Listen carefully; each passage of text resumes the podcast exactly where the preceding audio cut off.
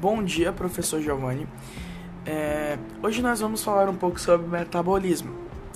É, metabolismo, tipos de metabolismo, metabolismo energético, diferença entre catabolismo e anabolismo e, por fim, a importância de uma dieta saudável.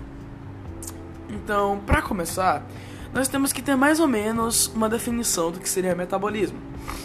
E nós podemos citar como metabolismo é, o conjunto de transformações que as substâncias químicas sofrem no interior dos organismos vivos. É, trazendo para nós, nós podemos definir mais ou menos como as reações químicas que ocorrem no nosso corpo. E dentro dessas reações químicas, nós temos dois principais tipos, que seriam o catabolismo e o anabolismo. A diferença entre eles dois é bem simples. O catabolismo consiste em quebrar, ou seja, a quebra das substâncias mais complexas em substâncias mais simples.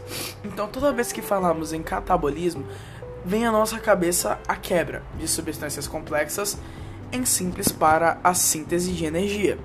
E ainda, além do mais, nós podemos caracterizar o catabolismo como uma reação exotérmica, uma reação que libera energia.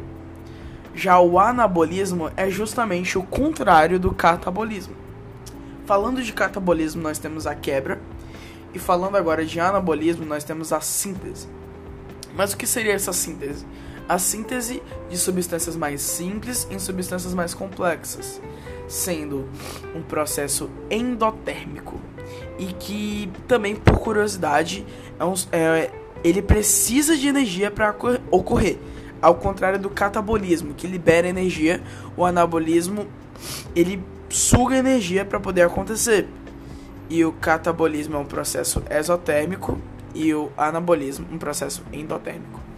Mas também o que, o que nós podemos definir como metabolismo energético? O metabolismo energético é justamente isso: é o catabolismo, o anabolismo e as reações que complicam em energia no nosso corpo. Tudo isso nós podemos caracterizar como metabolismo energético.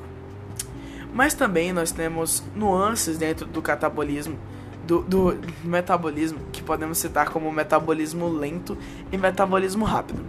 Nós podemos compreender isso da seguinte forma: o metabolismo não é igual, não é igual em todos os organismos vivos.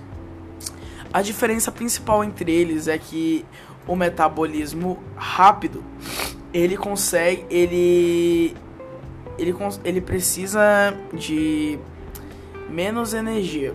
Quer dizer, perdão, ele precisa de mais energia. O metabolismo rápido precisa de mais energia. E com isso, ele necessita de mais alimentos. E ocorre rapidamente a quebra daquilo ali. E vira energia. Já o metabolismo lento, ele realiza o, catabo o catabolismo de forma mais lenta. É, os alimentos que ele adquire ele precisa de menos energia. Então, uma pessoa com metabolismo rápido comendo a mesma quantidade do, de uma pessoa com metabolismo lento, o que, que vai ocorrer? A pessoa com metabolismo rápido, ela vai rapidamente digerir, aquela comida e obter a energia que ela precisa.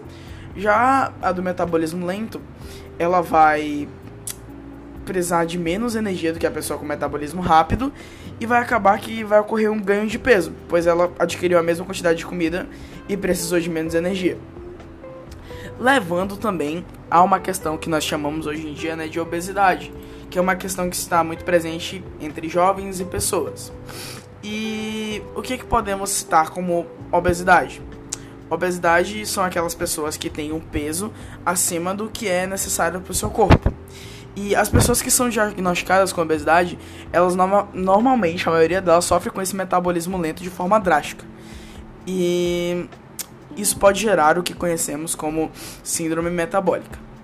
E um dado mostra que em 2019, uma em quatro pessoas de 18 anos ou mais anos de idade no Brasil estava obesa, equivalente a 41 milhões de pessoas, e já o excesso de peso atingia 60,3% das pessoas. E aí entramos na questão da boa alimentação. E o que ser, por que é importante uma boa alimentação, afinal? Uma boa alimentação pode parecer difícil de se manter, mas é questão de hábito e persistência. E as vantagens delas são muito boas para o organismo, que podemos citar como disposição, energia.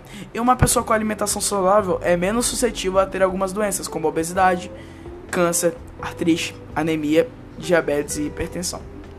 É, esse foi o nosso podcast. Professor, espero que o senhor tenha gostado. E foi isso. Obrigado e tchau.